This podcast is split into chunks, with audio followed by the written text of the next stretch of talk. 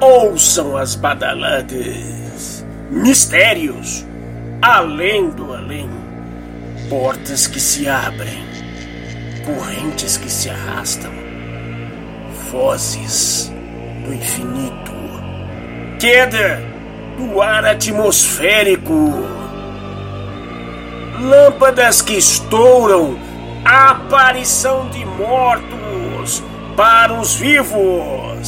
Aqui quem vos fala é o comendador da meia-noite. Meia-noite para vocês também.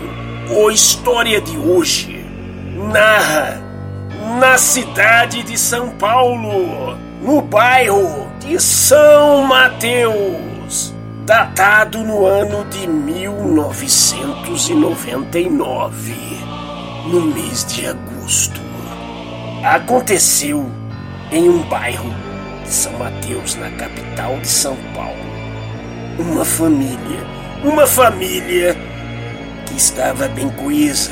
Esta família já estava até se formando.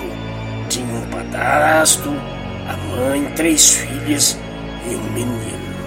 Frequentavam a igreja evangélica, pessoas que iam na igreja mesmo. Aos cultos, trabalhavam, tinham sua vida normal, dia a dia, gente da terra mesmo. Começou a haver uns fenômenos na casa dessas pessoas. Uns fenômenos paranormais. Portas abrindo, talheres que iam ao chão. Preste bem atenção agora. Na cidade de São Paulo, portas que abriam, talheres que iam para o chão, gavetas que abriam sozinhas. Era fenômenos paranormais mesmo. Chamaram o pastor, que com os irmãos da igreja, é claro, reuniram aquelas irmãs, irmãos, a fé, a fé mesmo na Bíblia, e fizeram lá as suas orações, rezaram até o salmo. Mas passado alguns dias, os fenômenos continuaram. Detalhe, preste bem atenção, feche os olhos agora. É fenômeno paranormal de verdade. Começou a ficar pior. Continuando tudo isso, até chegou a levantar cobertores das moças à noite muitos ruídos lâmpadas que estouraram. Uma das garotas, que se chamavam Lili, ela comentou com uma amiga. Esta amiga chamava-se Maria. Contaram os acontecimentos, coisas das amigas mesmo, que se abriu o coração. Conheço um exorcista, disse Maria. Um exorcista africanista mesmo. Lili disse eu tenho medo. A minha religião não mexemos com essas coisas. Mas vamos falar com tio Alcestes. Tio Alcestes era o padrasto, que na época era o chefe da família.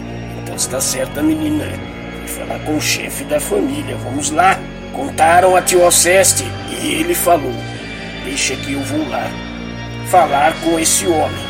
Fomos falar com ele, com o exorcista africanista. Ele foi até lá, se dirigiu embora, evangélico e não acreditando nisso, mas na situação de aparição de mortos para os vivos, ele foi buscar um socorro. Chegando lá, explicando a história para o africanista exorcista, que de pronto falou: realmente, isso se trata do efeito Poltergeist um efeito Poltergeister na cidade de São Paulo. O exorcista africanista levou seu material para enfrentar o capiroto mesmo.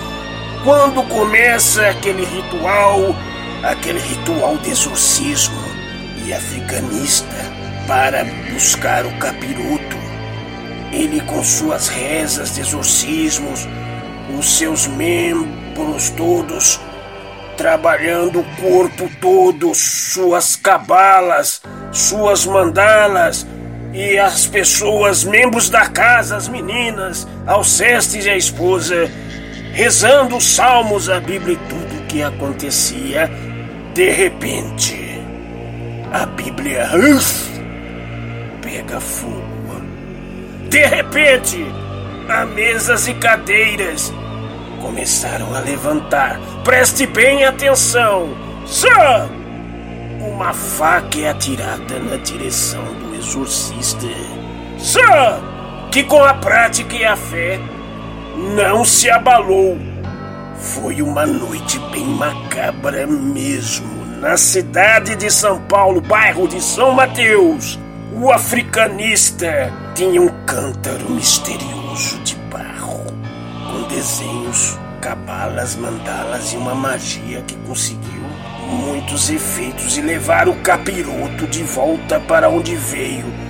Até hoje, Sir, estão bem, tudo mudou. Alceste, Marli, todos felizes acreditando no além do além, porque ele existe mesmo. Uma meia-noite do Comendador para todos vocês, ouvintes da Orion, a que mais cresce no Brasil.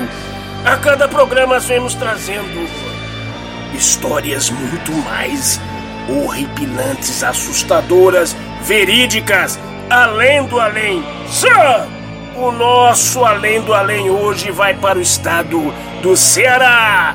Meia-noite para vocês. Para o estado de Pernambuco, Mato Grosso do Sul, Paraná, para o exterior, Estados Unidos, Califórnia e Los Angeles. Meia-noite do Comendador para vocês também.